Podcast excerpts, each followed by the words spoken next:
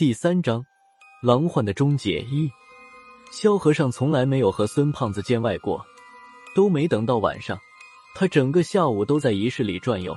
郝文明下午很难得的回到了仪式，但是看见萧顾问坐在他办公桌前的时候，郝主任愣了一秒钟，没敢惊动萧和尚，他又慢慢的退了出去。萧和尚煎熬之下，终于熬到了下班的时间。孙胖子提前打电话通知了厨师长老金。我们三个人到包间的时候，老金差不多将菜上齐了。不知道是不是因为最近肖顾问和高局长总是一起在食堂出现，比起中午时对我和孙胖子的态度，老金对萧和尚算是相当巴结了，还八折送出了两瓶五粮液。萧和尚以前应该是吃过见过的种，但这么多年来，萧和尚一直隐居在我的老家。也就过年过节的时候，在我爷爷家混几顿杀猪菜。最近的金价上涨，肖顾问的身价又厚实了不少，但也没见他怎么大吃大喝过。中饭一般是蹭高粱的，狼患事件之前，他的晚饭大半都是蹭我和孙胖子的。从天山回来之后，他消失了一段时间，再出现也就是前几天的事了，也不知道他干嘛去了。回来之后，从早到晚都泡在高亮的办公室里，也不找我和孙胖子，一日三餐都是高亮帮他搞定的。菜肴上齐，还没等孙胖子客气，萧和尚已经拿起大汤匙，在装着火铜翅的砂锅里扒拉开了。萧和尚并不着急往嘴里送，只是看了一眼鱼翅的卖相，就皱着眉头对着老金说道：“小金，你这手艺差点意思，鱼翅发大了。”吸收不了高汤的味道，好好的排斥糟蹋了。这样的话，你还不如给我来个蚂蚁上树。说着，又夹了一筷子蒸鱼，对着鱼肉一通摇头。鱼蒸的也不行，蒸老了，鱼肉里骨你就干脆别蒸，直接拿出来炖吧。这哪是蒸鱼，分明是蒸木头。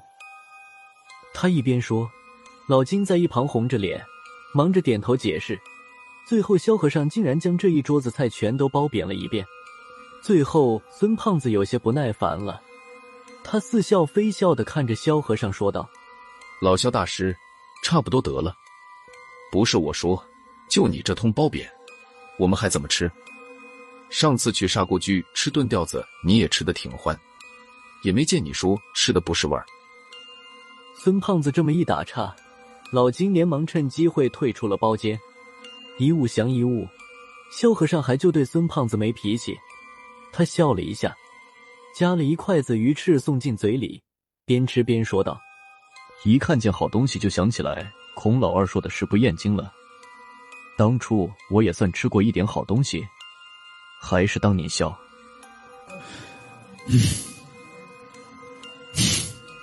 说到这里，萧和尚突然叹了口气，不再说话。我听出来，他这时又想起来萧三达了。我有当初萧三达的记忆，知道他俩的感情。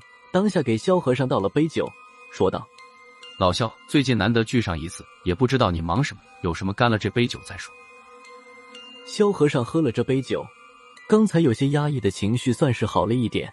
他倒是不用劝酒，又给自己倒了一杯，就着满桌子的菜肴，杯一杯的开始喝起来。孙胖子看着他的样子笑了一下，在一旁不停的给他倒酒不菜。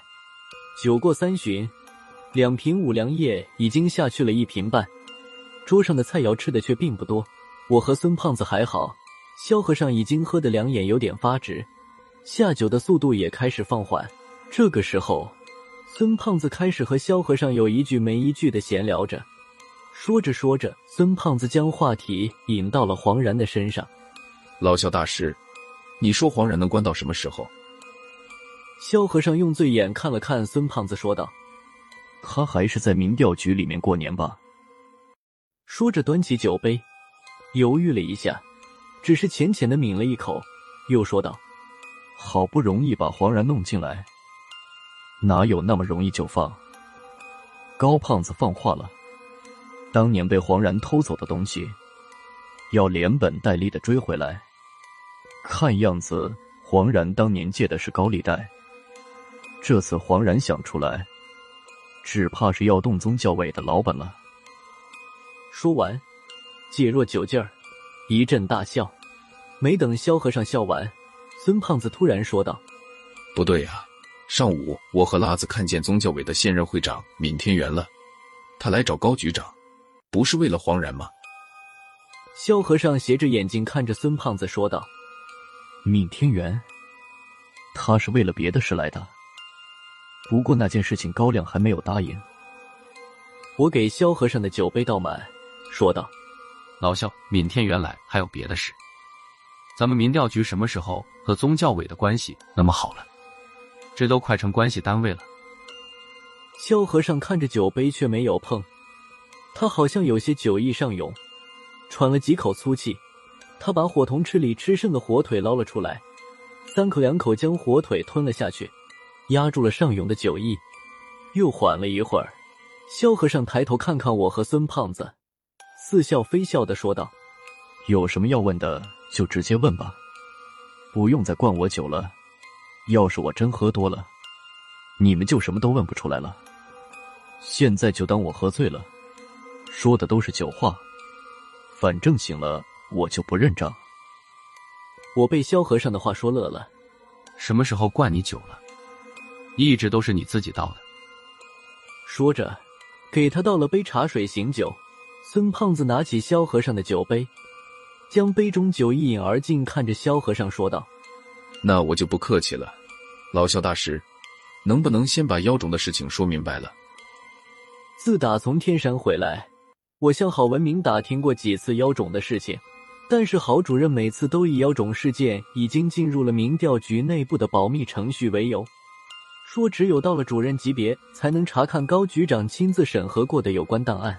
后来我和孙胖子又找过能说上话的欧阳偏左，欧阳主任说的更简单：想知道妖种的事情，可以啊，去问高亮，他知道的最全。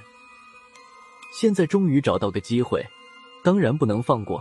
我看了一眼萧和尚，又扭脸对孙胖子说道：“大圣，你以为现在还是特别案件处理办公室的时候吗？老萧现在是顾问，不是副局长。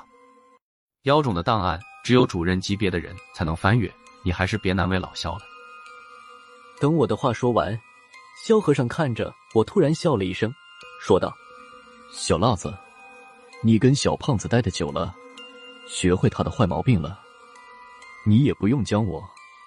凭我和你爷爷的关系，还有什么不能和你说的？本来妖种这件事也没什么，不过因为牵扯到了无人敌和詹族，留在纸上的东西就要慎重一点。说到这时，萧和尚给自己倒了一怀茶水，喝了之后，他才继续说道：“当初发现黄然在天山的时候。”高亮就对黄然的目的起了疑心，后来听说黄然被你们抓住了，他就让无人敌伪装成向导，和他们一起去的哨所，同时又让杨潇隐藏在哨所的外围，监视哨所里面的一举一动。进入哨所，无人敌使了点手段，让你们都忘了还有他这个向导的存在。不过。还是有点小看黄然了，他竟然还对消失的无人敌有那么一点意识。虽然黄然有点混淆，以为是遗忘了什么东西，有无人敌这张王牌在手，所以当黄然搞出来假的妖种，高亮也敢带着手下人进去。后来是杨潇在外面破了假妖种，放了高胖子他们出来。你们进入真妖种的时候。无人敌一直就在你们后面跟着。